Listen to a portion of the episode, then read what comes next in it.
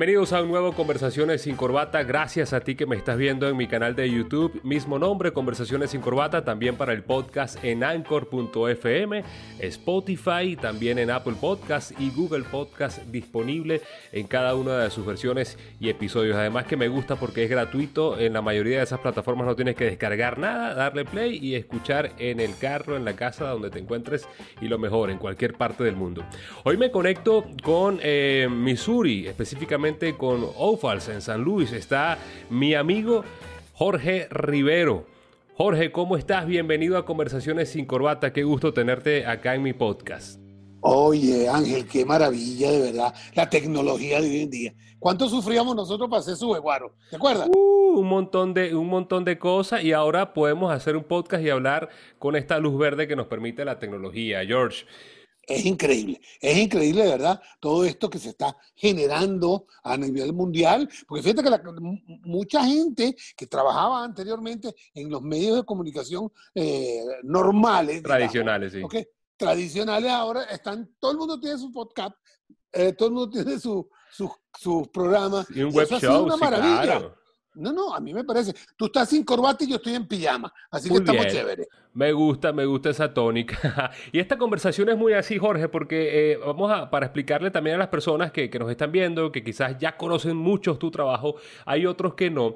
Mucho antes de, de, que existiera en la actualidad musical, en el showbiz, el famoso mostacho de Camilo, el cantante eh, colombiano casado con Eva Luna, la hija de Montaner, por allá en los 90 se puso de moda el mostacho en Venezuela y muy específicamente en la ciudad de Barquisimeto, donde me crié eh, el mostacho, gracias a este señor que está hoy conmigo, Jorge Rivero. Y todavía tienes ahí una, un, pedacito ahí del mostacho, un poquito. Todavía, sí, lo que pasa es que hoy en día eh, es trabajoso, porque eso era laca, peinito, este, un gel para que se viera bonito. O sea, claro, y era el mostacho negro, o sea, ese famoso mostacho. Porque Jorge Rivero es el animador, conductor de aquel programa tan recordado que ya lo mencionó al principio de, este podcast, Sube Guaro Sube, cuando creo que todavía no existía ni el Megamatch en Venevisión. O sea, esto fue. Eh, una, una, cosa maravillosa que se vivía en la televisión regional, esa magia del en vivo. Tú veías a, Jorge Rivero regalando los famosos tamarindo Kiko. La gente de Barquisimeto, por supuesto que lo va a identificar y mi mente vuela hacia allá en Telecentro Canal 11 cuando estaba en la gran sede de la Pedro León Torres. Jorge Rivero se montaba hasta en las antenas, hasta en la terraza, a hacer televisión en vivo y saludar a la gente. Para, para mí, esa televisión era lo máximo me iba para las panaderías en vivo con una moto que, que, me prestaba la, la, tránsito y entonces me llevaban y entonces hacía concursos desde allá, desde lo, de las panaderías, todo en vivo, porque eso era en vivo. ¿ok? Era una cosa que tú decías, una locura. Pues una vez hicimos un concurso de cuántas personas venían eh, eh, dentro de un carro y el que ganara le dábamos la, la tonelita de pintura del carro. Total, que en un Facebook, un Ford de la época, ¿ok? Se montaron 17 personas. Échale pichón. Imagínate tú, 17 personas, por supuesto, el señor se ganó su pintura, ¿no? Le hicieron su y su pintura completamente gratis, y así como esa, mil cosas. Por cierto, Tamarindo Kiko está ahora en México también, o sea, se internacionalizó. Pero ahora es Tamarindo Kiko picante. Ah, le pusieron picante, qué cool. Yo recuerdo, este señor no es mexicano, pues, el, el dueño de esa franquicia Tamarindo Kiko, de ese nombre. ¿O estoy equivocado? No, no, no, no, no, no, no, no, es venezolano, eh, Guaro, ah. Ah, eh, Quintero, Quinterito. Quintero, Quinterito, que se trajo de los equipos de México, eso sí, porque muchas veces visitamos la, fábrica a buscar las famosas cajas de Tamarindo Kiko. Mira, en ese Subeguaro, lo que pasa es que les vamos a explicar a las personas. Hicimos, eh, eh Subeguaro existió en, en, la década de los 90, no sé hasta qué año, Jorge, ubícanos allí. Uy, como hasta el 2000. 2000 y piquito, ¿verdad? 2000 eh, y piquito. Pero, espera, déjame hacer un inciso ahí. Okay. Antes de Sube Guaro con lo de los bigotes que tú estabas hablando anteriormente, estaban las cuñas de Pizza Hut. Oh, mamma mía, la mejor es Pizza Hut. Salchichón, lo que quieras. Familia, que mancha ahorita, Una gordita siciliana, Claro, Jorge es la imagen de ese famoso comercial de Pizza Hut con su bigote, su mustacho y la Volkswagen, ¿no? Ah, eh, no, qué sé yo, todo lo que, decía la mejor pizza, solo en Pizza Hut, en Pizza Hut, es de Pizza Hut también. O sea, todo ha sido de verdad, de italiano pasé a Guaro, de Guaro pasé a portugués con el, el comercial de, de Nestí, ¿te acuerdas? Claro, de eso fue ya mucho más acá, los, panaderos. Exacto, una vez comercial, no, no, lo que pasó, lo que ha pasado, lo que pasó con eso es que he hecho varias nacionalidades con mi cara, pues, francés, italiano, portugués, eh, guaro, eh, varias cosas, pues, ¿ok? Entonces, eh, cuando yo me comprometí a hacer Sube Guaro Sube, yo le digo a Jorge Félix, Jorge, mira, vamos a hacer un programa en vivo con 100 personitas en el estudio. ¿Ok? Entonces Jorge me dice, bueno, yo le pongo una tarimita ahí, dos tarimitas, para que quepan 50 y 50. ¿Ok? me puse yo a hacer promoción dos semanas, montado en el jeep de Telecentro, dando vuelta como loco por todo y el día de la, del primer programa llegaron 242 personas. ¿Cómo las y se quedaron afuera otras 200 más. Tal fue así que el gerente de producción de esa época me dice, Jorge, como tú estás loco, ¿cómo vamos a hacer un programa con tanta gente dentro del estudio? Y le digo, las metemos las metemos. Nos sentamos en el piso, hacemos el programa en un metro. Para la gente hay que respetarla y la gente tiene que estar adentro. Chamo, y metimos a toda la gente en el estudio, sentados en el piso, los chamitos tirados en el piso, eh, las mamás por ahí arriba. O sea, fue una cosa que de verdad te voy a decir, oye, para mí fue muy agradable, porque los primeros, qué sé yo, dos, tres años, se acababan las entradas, para, tuvimos que hacer entradas, ¿ok? Para que la gente pudiera pasar al programa. ¿ok? Entonces dábamos nada más que 200 entradas porque no podíamos más, pues, ¿ok? Y todas las semanas eran 200 personas que entraban a ese programa. Erika, eh, Laura, María T, fueron las primeras, y, y oye, Carolina, ¿ok? Fueron las primeras cuatro muchachas que integraron ese gran equipo que tuvo su Beguaro al principio. Después fueron saliendo otras, entraban otras, y bueno, fueron 20 años, ¿no? Porque no, mentira. Fueron como 17 años, más o menos, haciendo su Beguaro en su primera parte. Naguara, hay que decirlo así, Jorge. Mira, qué bonitos recuerdos me llega a la memoria esa bonita televisión, porque uno, uno que es del 88, yo que nací en el 88, te puedo decir que somos esa generación que todavía fuimos criados con la televisión. Ya estas generaciones más actuales ya vienen luego con videojuegos, con el YouTube y tantas cosas y el streaming, pero esa televisión eh, incluso le roncaba muchísimo a la televisión nacional. Si Telecentro había sido armado con equipos viejos heredados de, de Venevisión, por decirlo así, eh, ya muchos lo sabíamos. Yo que luego trabajé en Telecentro por allá en 2008, 2010, eh, unos cuatro años, sabíamos, por supuesto, esa historia de la televisión regional. Y eh, Jorge Rivero es ese ícono de la televisión venezolana que roncó a la televisión nacional desde la región. Más allá de ser esa imagen de comerciales de Pizza Hut, mucho más actual, lo recuerdan por ese comercial de los pana panaderos vacilamos todo el día. Los panaderos vacilamos, trabajar todos los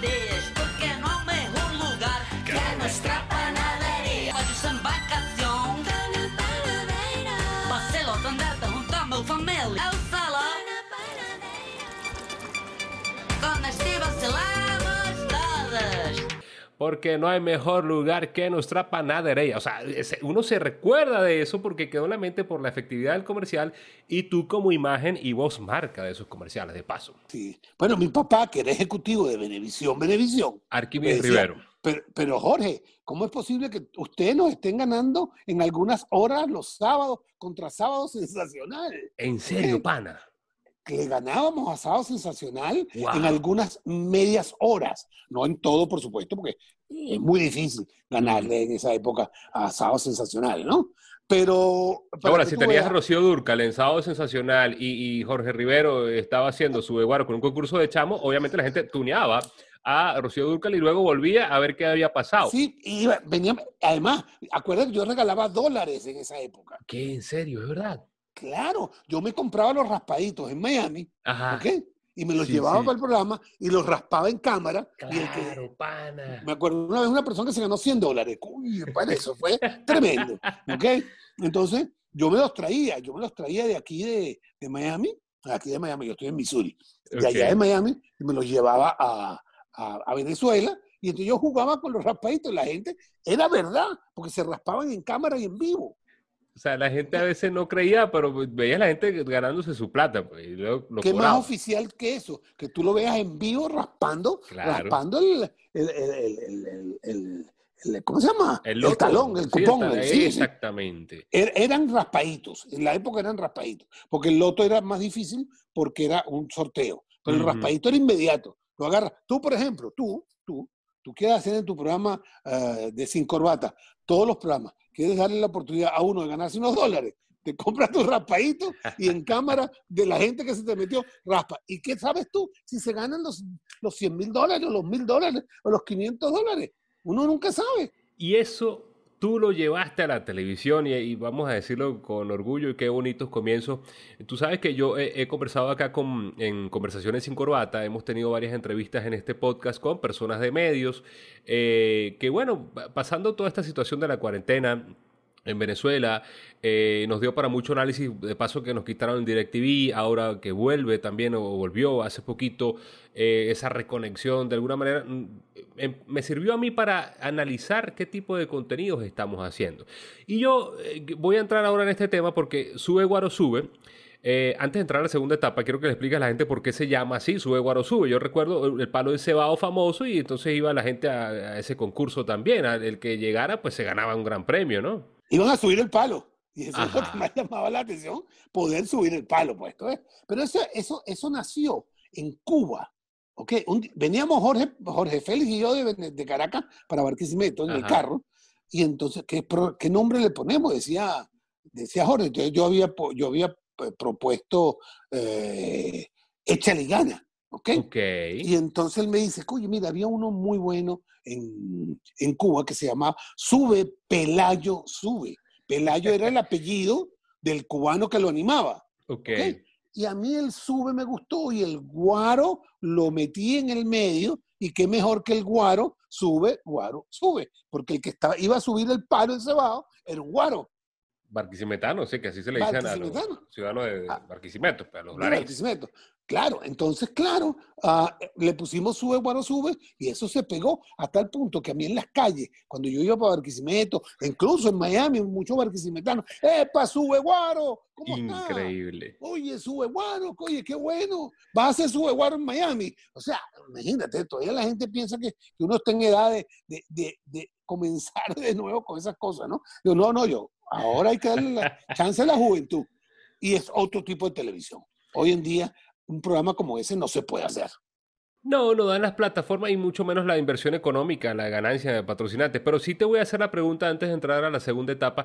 Eh, ¿Qué es lo más gratificante que dejó esa televisión de, de, los 90 y principios del 2000? O sea, tú dices, tú puedes decir hoy por hoy que gracias a esa televisión, mucho más allá de entretener, de influir, de convertirte en ese ícono de la televisión, eh, tú dices, pana, me dejó la gratificación de poder comprar una casa, comprar unos carros, de poder viajar, de tener la vida que hoy tienes hoy en día gracias a esa proyección, porque bueno, llegaron un, montón de marcas. Yo recuerdo que tú nos contabas en, el carro, en Barquisimeto, ya cuando volviste por ahí en 2010, 2011, que, que ustedes rifaban hasta carros en su Beguaro. Sí, claro. En, una oportunidad tuvimos un, un, Mitsubishi, pero ese, ese fue en un programa que hubo antes en, en San Cristóbal. Ah, ok. Ese, que se llamaba, allá se llamaba Échale Gana, ¿no? Entonces, hacíamos negocios con diferente gente, ¿ok? Y entonces regalamos carros. Aquí llegamos a regalar, mentira, espérate. Nosotros en Subeguaro también regalamos un carro de Edgar Motors, Edgar Motors, y una moto, ¿ok? Ajá, y una, y una moto. Los primeros días, eso fue increíble, ¿no? Mira, yo creo que esto fue una experiencia muy bonita. Para mí fue un lanzamiento Ah, en mi vida personal, en mi vida profesional, ¿okay? que me permitió durante tantos años eh, ir todos los viernes a Barquisimeto y regresarme el sábado en la tarde después del programa. Claro, tú no viviste en Barquisimeto. Claro, el vuelo de Avenza en esa época salía a las 7 de la noche de, Valen, de Barquisimeto a, a bueno, yo hacía el programa de 5 a 7, pero otros eran de 4 a 7, pero digamos que el programa siempre lo terminaba a 10 para las 7, porque a 10 para las 7 había una, una motocicleta de tránsito donde yo me montaba y me iba volando y me dejaban en la pista del avión. Es machetado. O sea, el vuelo esperaba que ya va que no ha llegado su veguaro. si no, no salimos, decía el capitán del avión por el parlante. Una vez dijeron, hay, hay, un problema con el tollback dentro del avión. Mentira, era para que yo llegara. Qué bolas, en serio, en serio, hermano. Y cosas como esa, ¿no? Eh, ya yo era muy amigo de las aeromosas y todo, ¿no? Había una aeromosa que se llamaba Indira, que ese vuelo venía de Nueva York. Entonces en Nueva York me compraba unos heladitos y me los daba cuando yo llegaba. No puede ser. No, no, no. Son unas anécdotas, No, no, unas anécdotas. Su Beguaro me dejó mi vida, pues fue mi vida. Fue, fue quien, me, quien me hizo que me reconocieran más a nivel estatal, ¿ok? Porque tanto, tanto Lara como Yaracuy, ¿ok? Eh, era, su Beguaro era famoso, ¿ok? Y a donde tú ibas te reconocían. De verdad que me encantó. ¿Y qué es lo que deja? La familia, la unión y todo lo que uno pudo haber hecho durante esa época. Mira, a nosotros no nos pagaban. Nosotros buscábamos cuñas para con las cuñas nosotros poder vivir. Claro, los famosos cupos, o sea, los famosos incluso convenios y un montón de cosas para, para rifar, para regalar, pero, claro, gracias a esos patrocinios... regional no tenía para eso, ¿no? Entonces todos, los, todos los premios eran por intercambio. Y, y el hotel La Solana, que tanto tiempo me quedé ahí eh, durante todos los años, ¿ok? Era por intercambio. Entonces, oye, mira, todos nosotros lo resolvíamos como podíamos y, y llegamos a sacar grandes programas. Esa es la magia de la, eh, de la, televisión, de aquellos que salieron por muchos años en pantalla, porque ustedes les recuerdan, porque es un rostro familiar, es un rostro amigo, porque eh, se metían en la, en la cotidianidad de la casa. Y ya vamos a hacer esa mm, comparación de alguna manera al podcast, porque ahora es mucho más íntimo, porque me estás escuchando hasta, no sé, en el baño, me estás viendo con tu teléfono, o sea, qué más personal que tenerte aquí, y esto es lo bonito del podcast, Jorge. Eh, te quería estoy, Espérate, estoy en la sala de mi casa. Ah, bueno. Estoy aquí sentado, sentado en la, en la sala, se lo voy a enseñar. Estoy aquí sentadito, con mi, chimenea, aquí estoy con mi cosa tranquilito y puedo hacer un programa de televisión, un podcast contigo. Oye, qué, qué magia, ¿no? Eso es lo bonito de este 2020. Ya existían esas tecnologías de hace un tiempo, pero justamente en Venezuela llegamos a, entender, decir, mira, ya va, hay que ir un poco más allá porque el televidente está consumiendo otras cosas a la hora que le da la gana y como le da la gana y consume lo que, lo que quiere. Y por eso, bueno, nos vamos a esta área. Yo que vengo de los medios tradicionales, la radio, la televisión y, en Venevisión, ya cuando volvamos a esa gran televisión, eh, no será lo mismo. O sea, incluso la manera de hablar de un televidente va a ser muy distinta, Jorge. Mira, eh, ¿Qué fue después de su Beguar? O sea, coméntame esa etapa luego que tú dices, ya va, hasta acá, eh, porque todas las grandes cosas en un momento tienen un final, porque eh, cierras con broche de oro, porque dices, mira, ya va, tengo otros proyectos que por supuesto me van a generar muchas mayores satisfacciones a nivel personal y económico. ¿Qué, fue luego de eso en, Jorge Rivero? Ya, ya tenías, ya vivías en Miami, ¿no? Sí, no, no, viví en Venezuela todavía en esa época. Mm. Este, después de su Beguaro era, era cómico, porque yo tenía otro programa en Puerto La Cruz también. Ah, ok. Que se llama, en TVO, que se llamaba Échale, primo, échale. ¿Ok? okay. Como sube, guarda, sube, échale, primo, échale. Porque allá la gente ya le dicen primo. Ajá. Y era el palo encebado, era todo igualito. Solamente que lo hacía eh, competencia de estudiantes. Okay. Eran los muchachos de un colegio contra los muchachos de otro colegio. ¿Ok? Y entonces, tipo viva la juventud, pero todos juegos, nada, nada de preguntas ni nada de eso, ¿no? Bueno, entonces tuve una época, tuve como dos años más o menos, bueno, realmente tuve cuatro veces en TVO, ¿ok? Cuatro veces, hice cuatro veces el programa, porque a veces no podía, ¿ok? No podía hacerlo siempre, tenía que parar, entonces después lo hacía seis meses y paraba, lo hacía seis meses y paraba. Una temporada. Sí, sí, sí, sí. Y en esa misma época también hacía en Meridiano Televisión un programa que se llamaba eh, eh era algo del béisbol. Sí, sí, era un, un, juego que la gente llamaba y, y, bateaba virtualmente. Ok. Y entonces si hacía tres en línea. Gran batazo, algo, así. No, no, no.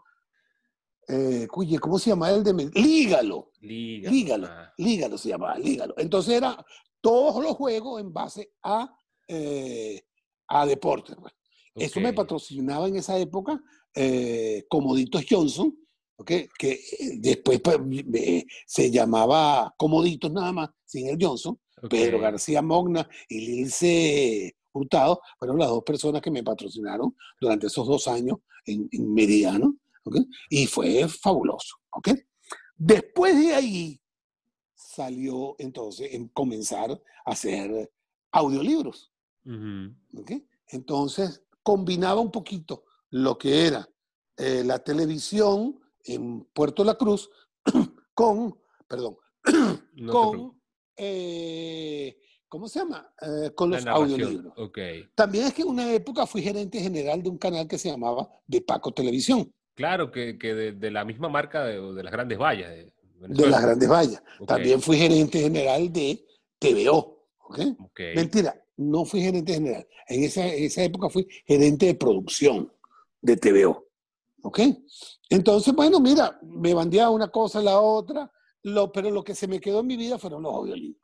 Tengo 17 años produciendo audiolibros para todo el mundo a través de Fonolibro, que es una empresa eh, que está en Miami, una empresa originalmente era de mi padre y mi hermano, ahora se unieron dos personas más, que es Peter Tinoco y Jesús Urdaneta, y, y estamos haciendo audiolibros.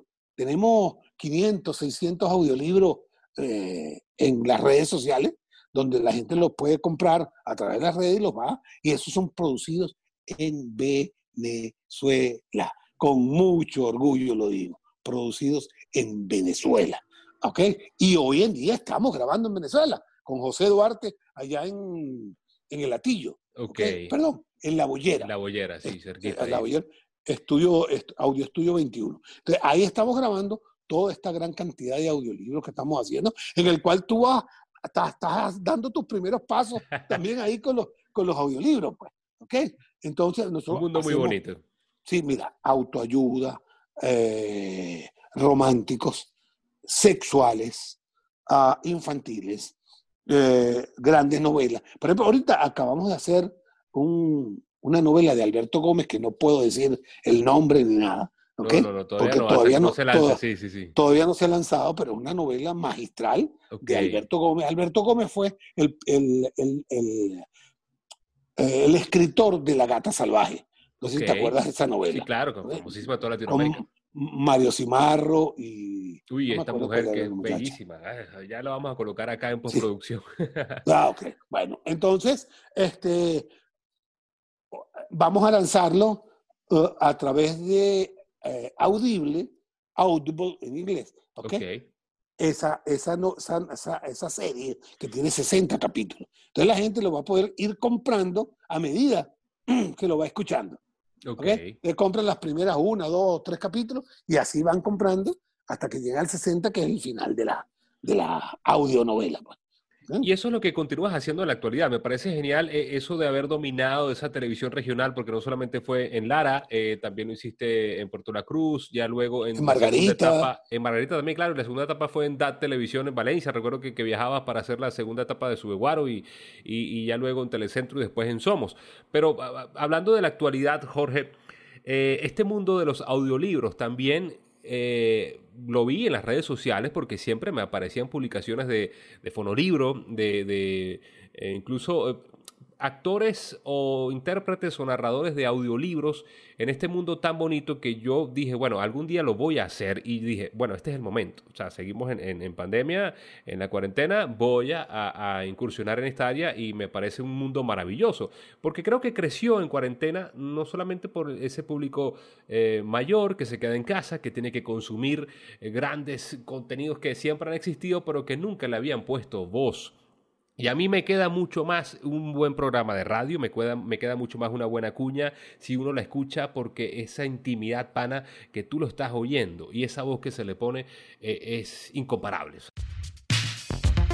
Hey, hacemos un break. Ahora quiero hablar de Global Trade Cargo. Es esa empresa que se encarga de traerme a Venezuela desde una cajita mínima con algún equipo electrónico que yo requiera hasta el container porque es que yo tengo un bodegón y me quiero traer las papas Pringles por cantidades, la cerveza Corona, la Heineken, la Bud, la que te, te dé la gana, desde lo más pequeño. Y planifícate desde ya, es un consejo que les doy para los regalos de Navidad, un cumpleaños, lo que venga en diciembre porque hacen envíos marítimos que te pueden tardar como máximo unos 20 días y los envíos aéreos de 3 a 5 días. Lo que se te ocurra comprar por Walmart, por Amazon, no, que yo no tengo la cuenta en los Estados Unidos, que el primo, la prima que me la va a prestar, que está en Miami, que trabaja, que no le llega el código, ellos son agentes de compra y te hacen las compras por ti. Yo lo hago con Global Trade, así que es una recomendación para ustedes. Los pueden seguir aquí en Global Trade Cargo Express.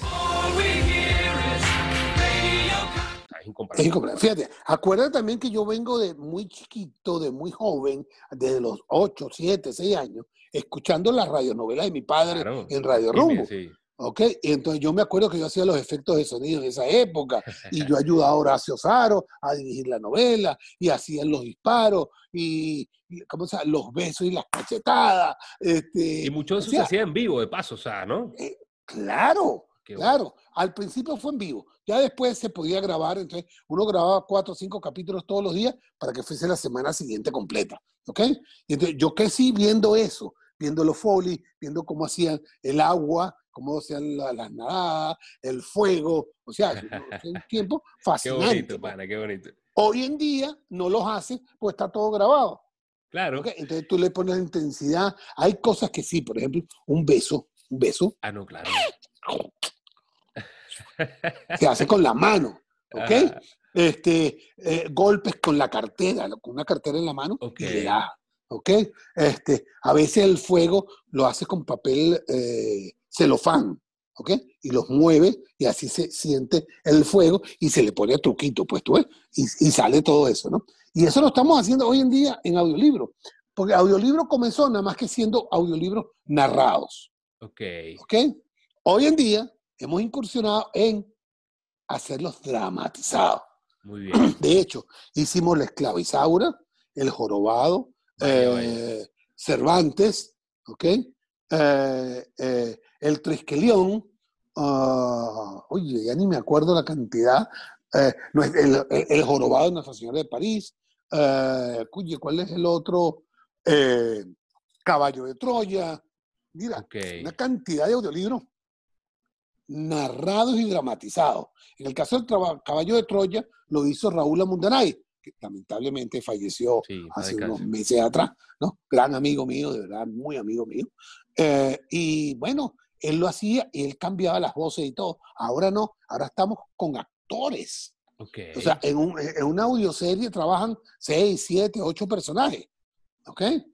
Entonces, cada uno tiene su función. Hay muchos dobladistas que doblan las voces, ¿ok? Y hacen tres, cuatro, cinco personajes, como el caso de Juan Guzmán. Juan Guzmán, Antonio Deli, ¿ok? Gente, Claro, Antonio oye, es gran tiene una pana de. Venevisión, sí, señor. Y Sí, actor de doblaje, tiene- claro. Una facilidad para cambiar las voces impresionante. Una muchacha que nunca lo hizo y la descubrimos, se llama Ana María Martínez.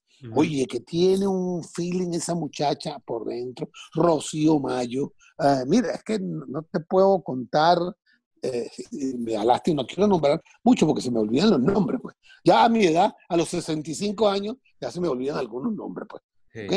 No, pero Jorge, me parece un mundo muy bonito. ¿Sabes por qué? Porque ya que mencionaste la radionovela, eh, eh, yo no viví en, en ese momento. Eh, creo que Fulchola hace ciertas, ahora en, en la radio actual, ciertas sketches o segmentos que asemejan, parodias, sí, de una radionovela, pero no es lo que, no es la de antes. O sea, el audiolibro viene a ser como esa versión super pro de la radionovela. Y esto que están haciendo en Fonolibro me parece genial porque hay que darle a entender a las nuevas generaciones y decirle, mira, esto es un audiolibro. A usted le da fastidio leer porque es que, mire, usted no tiene la paciencia, pero usted lo escucha todas las noches o lo escucha camino al trabajo, en el metro, donde sea, y hay un mundo maravilloso que descubrir. Te hago la siguiente pregunta que tiene que ver con los tiempos actuales. Ya que hay tanto streaming en la actualidad, Jorge, tantas eh, plataformas como Netflix, como Apple TV, como Disney Plus, como este, Amazon Prime, que hay muchísimo contenido de películas, de series, de, incluso de, telenovelas que pasan ahora al streaming. Eh, RCTV recién lanzó su plataforma de streaming. Eh, con esos contenido nuevo, ¿han pensado o, les han propuesto de alguna manera o acercarse a estas plataformas de streaming para decir, mire, ya esa serie que tuvo gran éxito, una serie estilo Dark, por ejemplo, la queremos llevar a audiolibro. ¿Es posible esto? O sea, ¿se, se puede hacer?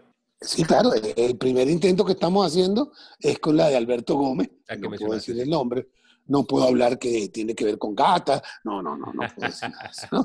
Ni, ni, ni que es una producción salvaje, no, nada de eso. No, ¿no? no, no, no. Este, este, ¿cómo se llama? Estamos haciendo ese intento de hacer la segunda parte de una novela muy importante en televisión, ¿ok? La estamos haciendo en audiolibro. O sea, es la segunda parte de esa novela, ¿ok? Que, que fue muy famosa en su época a través de Fonovideo y, y todas las, pla- todos, los canales de televisión internacionales, ¿ok? Entonces, eh, hicimos ese intento y lo vamos a probar a partir de octubre de este año. Bueno, bendito Dios, y que vengan muchos más y, y ahí prevenido el Vamos. bate para que vengan cosas finas también. Bueno, de hecho, tenemos eh, el Trisquelión, ¿ok? que también lo estamos haciendo seriado. Ok, Son cinco audiolibros y se van a, a vender por separado, de manera tal de que la gente lo escuche y lo compre a medida que lo va escuchando. Pues, ¿ok? claro. ¿Está bien? Y una de sexo, eh, que se llama, eh, que viene, es escrito por Brigitte Dupat, si mal no recuerdo. Ajá. ¿ok?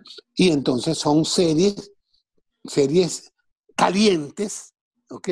ok. Ah, que van a estar presentadas, dos en cada audiolibro, en cada, en cada audiolibro. Un audiolibro de dos series, más o menos de una media hora cada uno.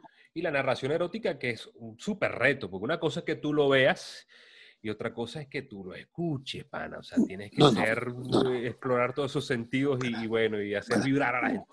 Voy a decir un secreto, tú trataste de hacerlo. sí, sí, sí, como no, ya coqueteé con esa área y, y- me gustó. Ok, eh, chévere. Pero, oye, eso es difícil. Es peludísimo, Es peludísimo. peluísimo. Muy difícil, muy, muy difícil. Porque tú tienes que eh, llevar a tu voz, a tu intención, ¿ok? Todo lo que está pasando en, el, en la serie. Claro. Porque en televisión tienes la ventaja del cuerpo. Claro, Oye, un cuerpo muy bonito, qué bello, enseña y ya está. Aquí no, a ti tienes que llevarte a la voz, describir lo que está pasando, ¿ok? Que aquí no lo vamos a hablar, pero, No, no, no, no. o sea, de verdad es bien difícil. No es fácil, ¿no? No es fácil. Eh, Antonio Deli, por ejemplo, lo hace muy bien, muy, muy bien. Eh, Juan Guzmán lo hace muy bien. Ah, mira, hay una muchacha ah, que trabajó en la radio o trabaja en la radio venezolana, ay, Mayra de Libero. No sé Ok. si la escuchaste alguna vez. No, no, no, no. La voy a buscar Mayra- vamos a un fragmento acá. Mayra, Mayra me hizo unos audiolibros para Penthouse. Se Wow. llamaba eh, ¿Qué hacer? ¿Cómo hacer el amor? ¿Cómo hacer el amor especialmente en la cama? Por ejemplo, cosas así, ¿no? Eh, mira, tú oías a Mayra y se te caían las medias. Se te caían las medias, tan especial. Y, y nosotros la grabamos, nosotros detrás de cámara, de- detrás de micrófono. Estábamos en, el- en un estudio chiquitico, pobrecita, sudaba.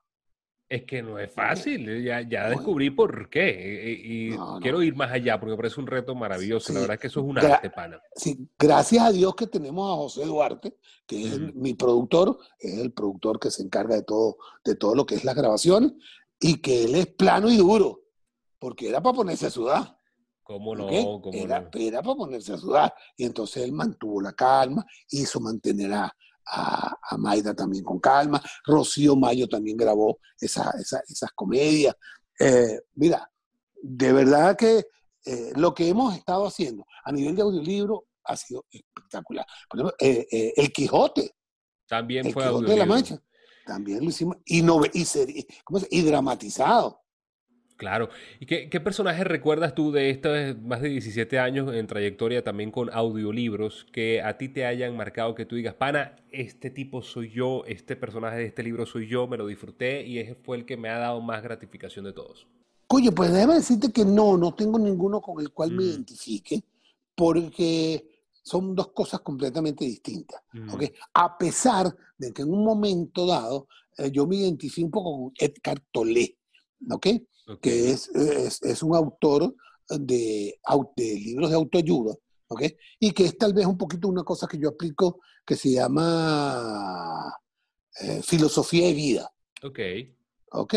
Que mi filosofía de vida hoy en día, por ejemplo, es que yo no trato de no ponerme bravo, no hacer cosas que no me gusten, eh, si no quiero hacerlo no lo hago, si me provoca irme a la calle a comer un perro caliente, pues me lo compro, Bien. ¿ok? Eh, eh, Entonces, eh, yo en la calle saludo a todo el mundo. Aquí en los Estados Unidos, ¿ok? Que tú sabes que eh, no es muy fácil, ¿ok? Yo No, aquí saludo a, a- a donde yo entro. Yo entro a comerme una, una hamburguesa en McDonald's y lo primero que hago es, hello everybody, how are you? ¿Ok? Y tú ves que todo el mundo, hey, hey, ya que los que me conocen, hey, how are you? Hey, hey, hey, hey, hey. ¿Entiendes? Entonces, este, es saludar. ¿Por qué? Porque cuando tú saludas a alguien en la calle, ¿qué, qué piensa esa persona? Oye, ¿quién será ese que me está saludando? Oye, qué buena gente el tipo que nos está saludando. A la gente que va caminando, cuando tú vienes en el carro y le dices, le levantas la mano para saludarlo, ya sea así, Ajá. ellos levantan la mano también. O sea, hay que llevarlos a este tipo de cosas que no están acostumbrados. Tú le das paso a la gente en el carro, ellos pasan, pero no te levantan ni, una, ni, ni un ojito, ni te hacen así. Sí, ni las gracias. Sí, lo dice Eduardo Rodríguez en su conferencia, que aquí al pasar la calle, pues uno pasa como, como, como asustadito, como que tal, y si alguien se para y te da el paso, uno, épale, gracias, pana, porque es otra realidad. Pero bueno, tú eres un sujeto, eh, y lo he confirmado porque compartí contigo eh, un buen tiempo ahí en Barquisimeto, en Telecentro, en la segunda etapa de Subeguaro, eres un sujeto muy... eh, agradable, incluso hasta caricaturesco, porque no solamente que la gente te recordaba en Barquisimeto por ser el Subeguaro, el conductor de ese gran programa, sino por ese ánimo de, de saludar y creo que uno absorbe de, de, cada gran persona que admira eso. O sea, yo creo que eso de saludar y llegar a todos lados, que te reconozcan el tono de voz, eh, tiene mucho que ver conmigo también. Sí. Yo gozaba cuando la gente se me acercaba a que yo le firmara un autógrafo. Increíble, Eso la para mí época los era-. Lo máximo. Me tocaban el bigote, ah, pero el bigote es de verdad. Claro, bigote es de verdad. Mira, ahí está, tócalo, no hay problema, tócalo. O sea, ahí en el, en centro comercial, cuando inauguraron el centro comercial en Barquisimeto, Las trinitarias. las Trinitarias. Mm, ¡Wow! Es- Yo me sentaba ahí en la feria, nada más que a vacilar, mira cosa. ¿ok? mm. Porque la gente llegaba, muchos con su camarita, ¿ok? Camaritas esas que eran desechables, que eran como de cartón por fuera y Sí, tomaban el la foto. rollo, pues. sí. No, no, no, no, no, unas cosas de verdad impresionantes, eh, que le firmara las camisas, el que le firmara las carteras, que le firmara las barrigas embarazadas. ¿ok? Hubo una que un día me dijo, celebridad, fírmame, pana. fírmame el pecho aquí, anda, fírmame aquí. Yo, coño, En serio, pana. Y con el marido al lado. son anécdotas, ¿no? Son Bueno, Jorge, anécdotas. Tú eres un gran storyteller, yo te felicito por eso porque eh, me gustaban, eh, quise entrevistarte porque siempre hab- hablaba contigo o me gustaban mucho esas conversaciones cuando íbamos en el carro que te íbamos a buscar o, llevar o buscar este también el, famoso tamarindo Kiko. Mira, a nosotros nos patrocinaba McDonald's, Chip and Cookies, eh, los restaurantes de Barquisimeto los mejores y tamarindo Kiko y la gente se peleaba por el tamarindo Kiko. La Malta también, los refrescos Dumbo. O sea, en, tu, eh, eh, gran época eh, también fue con Pepsi y cre- creo que algo con Coca-Cola también. Saludos, estoy en JJ Group de Poster Shop, la Poster Shop de Venezuela. Aquí se encargan de diseñar ese póster que tú quieras, la idea que tienes en mente, personalizar también tu casa, tu apartamento, el tamaño que tú quieras para tu oficina o tu restaurante. Porque en JJ Group de Poster Shop, además de ser un maravilloso grupo creativo, divertirse y pasarla bien, diseñan cosas tan finas como estas, o este diseño, este póster que hoy yo me llevo para mi casa. Así como este, muchos otros que son personalizados y que tú puedes decidir según tus preferencias, gustos y colores. Yo contento porque tomé esa decisión de darle ese cambio a mi casa, a mi home studio y, ¿por qué no, a mi oficina? ¿Y tú cuándo vas a tomar la decisión? ¿Cuándo vas a cambiar las paredes y esos cuadros viejos de la abuela, del campo, del llano, de las montañas llenos de telaraña? Decora brutal y hazlo con The Poster Shop, la Poster Shop de Venezuela.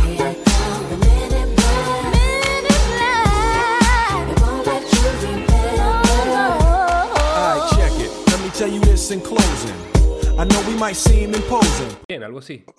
Ah, Yo tengo una anécdota de eso. Arrechísimo. De o sea, Pepsi, dos marcas de, de- contigo, palo. Sí, no, no, no. Es que eh, lo que pasó fue lo siguiente. Yo tenía Pepsi Cola, Ajá. ¿ok? Entonces, bueno, yo me tomaba mi Pepsi Cola. Qué rico tomar mi Pepsi bien fría y no sé qué más, no sé qué más, ¿no? Hubo un cambio en una época en que Pepsi Cola, eh, los cisneros soltaron Pepsi Cola y agarraron Coca-Cola. Ok. Ok. Entonces me llama, me llama Pérez Puelles y me dice, Jorge, este fin de semana no saques Pepsi Cola, saca Coca-Cola. Coño, pero ¿y cómo? ¿Cómo hacías eso, viejos? Imagínate. Te, te puedes imaginar, ¿no? Entonces salgo yo y bueno, tengo a Quintero por allá, a las productoras por aquel lado, estoy yo en mi, en mi escritorito, ¿ok? Y entonces Ajá. Quintero me pasa la Pepsi Cola, porque yo me tomé la Pepsi Cola, pues yo sabiendo la maldad ya, ¿ok? Ah, Y llegó el momento de tomarme una Coca-Cola bien fría. O sea, tú De una semana para la otra. caleta y la sacaste en vivo. O sea, nadie se esperaba eso. Nadie se esperaba. Tú ves los productores atrás haciendo señas. Jorge, no, no, no es Pepsi Cola, es Coca-Cola, no es Coca-Cola, es Pepsi Cola, te equivocaste, cambia, cambia, corten, corten, corten. Entonces yo enseguida me doy cuenta, no, no, corten, es que es verdad, mi Coca-Cola no hay quien me la cambie, porque definitivamente Coca-Cola es mi refresco. Toma una, mira, Quinterito, te agarraba a la gente y me la pedía, Quintero, tómate esta Coca-Cola. Y, y Quintero, esto que está pasando, ¿ok? Porque eso fue una cosa, un secreto que a las 12 de la noche del viernes anterior al sábado que salía su Guaro, hicieron el cambio y pintaron todos los camiones, todas las sedes, todas las camisas. Eso, eso fue una cosa fuera de serie. Y sin Entonces, precedentes, en Venezuela. Sí, sin precedentes. Cisnero era Pepsi, y Pepsi, Mm. y Pepsi. Mira, se convirtió en Coca-Cola de un día para otro. ¿Ok? Entonces, bueno, me tomé mi Coca-Cola y todo el mundo salió corriendo a ver qué era lo que pasaba. Grandes Cosas como esa.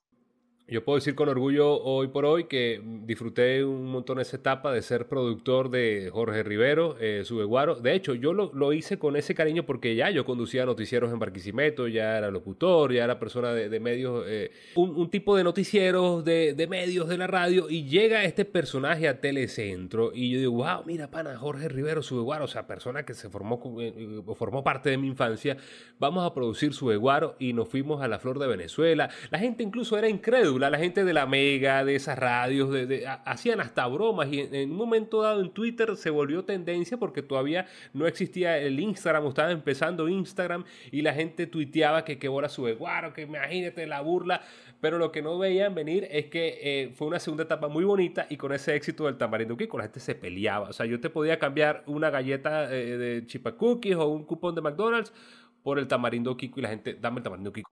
Sí, sí, sí, increíble. Tú le fueron como dos producto. años, ¿no? Sí, Dos sí, años, fue, fue un par de años, una, una temporada y luego pasamos a estudios y luego fue esa etapa en la que yo hice la transición a Promar y tú a, a Somos Ah. TV. Exacto. Pero no, la disfrutamos un mundo. Jorge, yo te agradezco esta conversación. eh, esperemos repetirla. ¿Qué, te gustaría hacer ya en un futuro? Estás haciendo audiolibros, pero, pero esta, esta era o este gran auge de los podcasts eh, y los web shows te llaman la atención. O sea, te, lanzarías un- Yo diría, yo, yo disfrutaría muchísimo un podcast con Jorge Rivero entrevistando a esas grandes figuras que formaron parte de la radionovela, que ahora son audiolibros en esa versión super pro, o con gente de medios y entertainment también.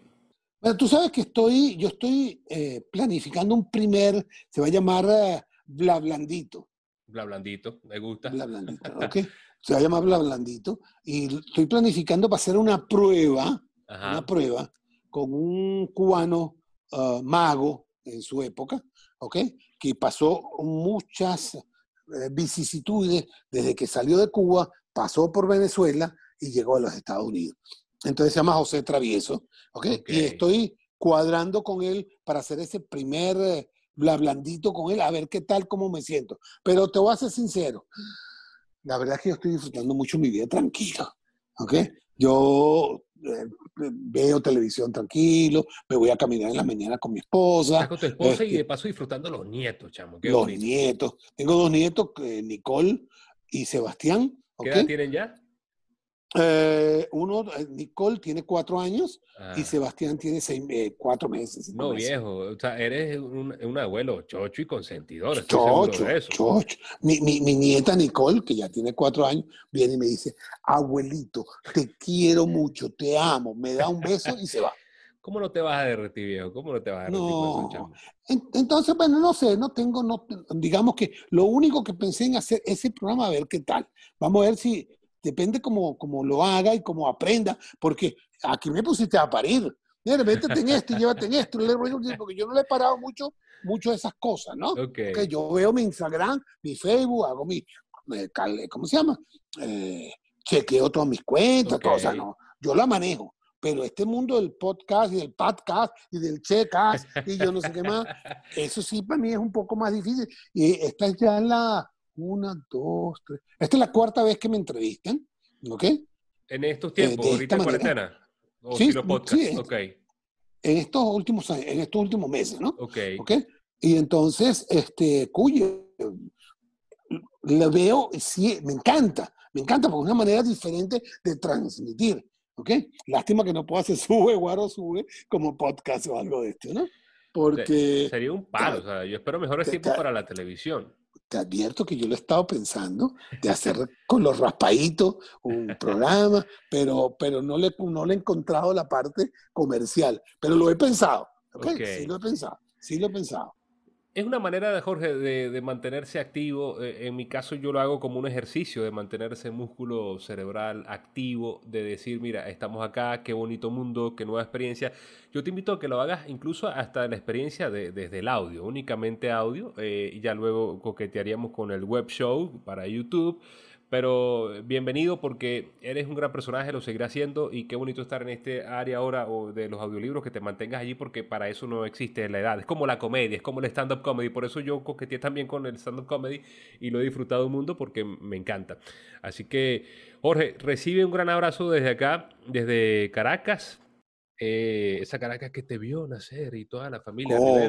Ah. Eh, Yo extraño mucho, yo extraño Caracas, mucho, Venezuela. Venezuela, mis juegos de pelota, ¿ok?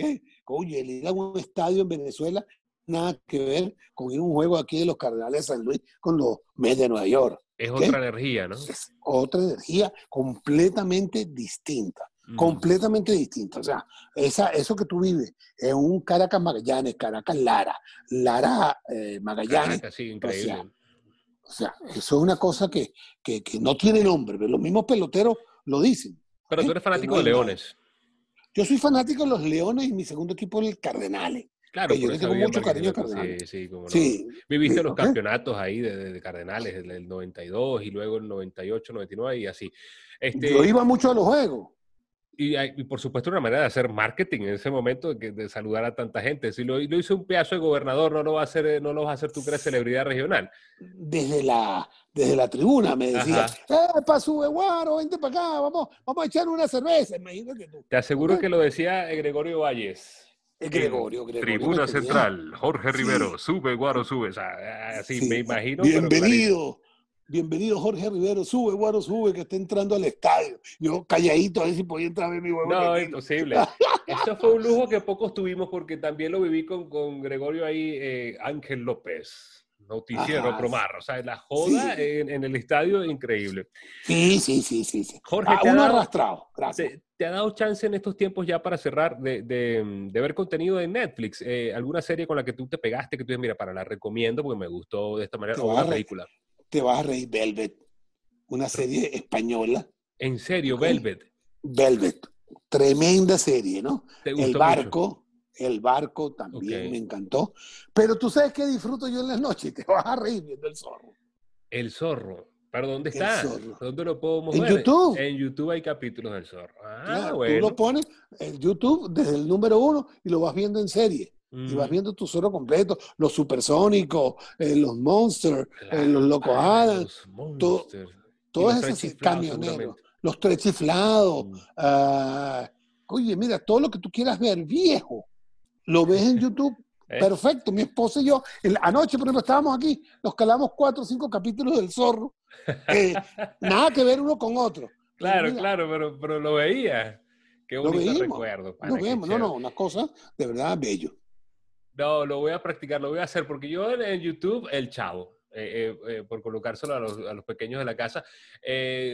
Por cierto, no van a el chavo salió del aire Sí, en vale, estos días después de 47 años. Ujú. Después de 47, mete- 47 años al aire. ¿ok? Lo sacaron de la programación. No sé por qué. Dejó de salir en las televisoras nacionales que tenían los derechos de transmitir el Chavo. De hecho, en Venevisión, eh, históricamente lo, lo pasaba Venevisión, eh, no así como El Zorro, que en una época fue Radio Caracas, luego Venevisión. Pero en Venevisión, eh, justamente este año, nos dimos cuenta en la, en la pandemia, en la cuarentena, que el Chavo se mudó, a- lo pasaban ya luego en Televen. Y había hasta un chiste, yo hice un chiste de eso en, en un post que lo hizo Chiguro Bipolar, que el zorro y el chavo demandan a Venevisión por explotación laboral. Entonces la gente, estuvo muy bueno, pero después nos dan ese golpecito de que ya no más chavo, ni siquiera ninguna televisora. Pero creo que se va a solucionar, tiene que, que ver con el hijo de, de eh, Gómez Bolaños, de Chespirito, por un tema de derechos ahí, o sea, ah. de por medio, seguramente. Qué lástima, qué lástima de verdad. Y el zorro, el zorro lo, lo utilizaban nada más que en vacaciones. Ajá. ¿Ok? En la época de vacación, tanto Guillermito González, Luis Guillermo González, como, oye, se me olvidó el nombre de mi vecino. Bueno, eh, uy, se me olvidó, se me olvidó. Era vecino mío en mi casa en Vistalegre, ¿ok? Y entonces él lo usaban, lo usaban nada más que en vacaciones, porque el rating era tan grande entonces aprovechaban y los muchachos se quedaban en Benevisión para después lanzar la novela a las 7 de la noche con el gentío que venía atrás viendo el zorro. Y yo era uno, yo era uno, me venía de mi trabajo a tratar de estar a las 6 de la tarde en mi casa para ver el zorro. Imagínate tú. Yo pienso que esa magia del en vivo se va a mantener en la gran televisión. Si existen eh, canales o medios con la posibilidad de tener a entertainers con un show en vivo. Eh, yo sueño con un late night show en Venevisión o en Radio Caracas o en Televen. Que la gente vaya a ver el en vivo y ya luego el contenido exclusivo para la plataforma de streaming, que se vaya a ver otras entrevistas que quizás no transmitieron completa en televisión porque no, el tiempo no da, o sea, eso puede pasar. Yo sueño con eso, de verdad, y espero que, eso se, dé en Venezuela en un futuro próximo, luego de cambios políticos. Lo que, se, lo que se sueña se hace. Amén. George, para cerrar, última pregunta. Si a ti te dicen mañana, eh, te llama un hijo, un familiar eh, desde acá de Venezuela eh, y te dice, Jorge, se acabó la temporada, es el final de la película en este país que todos hemos visto. ¿Qué es lo primero que viene a tu mente o qué es lo primero que tú harías y decir, media, a esto voy? Oye, lo primero que hago es tomarme una champaña. Uh. Aquí cuajadito Yo no tomo, yo no tomo nada, ni una cerveza, pero me tomo una botella de champaña. Empezando por ahí. Segundo, me encantaría regresar a Venezuela. En este momento no puedo porque no tengo ni pasaporte. Uy, mi pasaporte está vencido. mi esposa también. Eh, tiene el pasaporte vencido. O sea, no podemos, si quisiéramos regresar, si a mí tú me dices, por ejemplo, oye Jorge, vamos a hacer una entrevista pero en vivo, en Barquisimeto, en Telecentro, porque tenemos que hacer esto, con todo el gusto quisiera hacerlo y no lo puedo hacer, estoy amarrado, mm. yo no puedo salir de Estados Unidos. Bueno, esperemos que vengan tiempos mejores y que eso se resuelva, porque yo, eres de las personas que yo diría, vamos a, a regresarlo a Venezuela para seguir haciendo buen entretenimiento. Sí, claro. Jorge, recibe un abrazo y gracias por estar en Conversaciones sin Corbata. Y gracias por invitarme. Aquí eh, yo en pijama y tú sin corbata. Desde la sala de tu casa y yo también en mi home studio eh, disfrutando un montón. Gracias a ustedes que nos vieron acá en YouTube. Eh, suscríbase si vivieron ese recuerdo tan bonito de, ese Barquisimeto, de esa Venezuela, de este entertainer que tenemos acá, Jorge Rivero. Dele like a este post, eh, a esta publicación, a este video. Deje un comentario, alguna pregunta que le quiera hacer. Sí, multiplíquelo. He dejado acá el arroba de Jorge durante todo el, programa, pero eh, dilo tú para que las personas que te escuchan también en el podcast, en Spotify o en anchor.fm. Ahora, yo no me acuerdo cuál es mi, Ahora, ¿tú lo tienes? Dilo tú ahí. Eh, es arroba Jorge Subeguaro, Jorge Rivero Subeguaro. Ah, Ahí lo vamos a colocar. lo sabe más que, por eso era mi productor, tú te lo sabes más que yo. Sí, sí, sí. bueno, pues adentramos en esa época también en Facebook y, en Instagram. Eh, gracias, Jorge, a todas las personas que nos escucharon también. Mismo nombre, si lo quiere disfrutar ya luego en, en audio, colocárselo a alguien. Conversaciones sin corbata en Spotify, Anchor.fm, Google Podcast y Apple Podcast. Yo soy Ángel López, será hasta la próxima, otro Conversaciones sin corbata. Chao. Chao.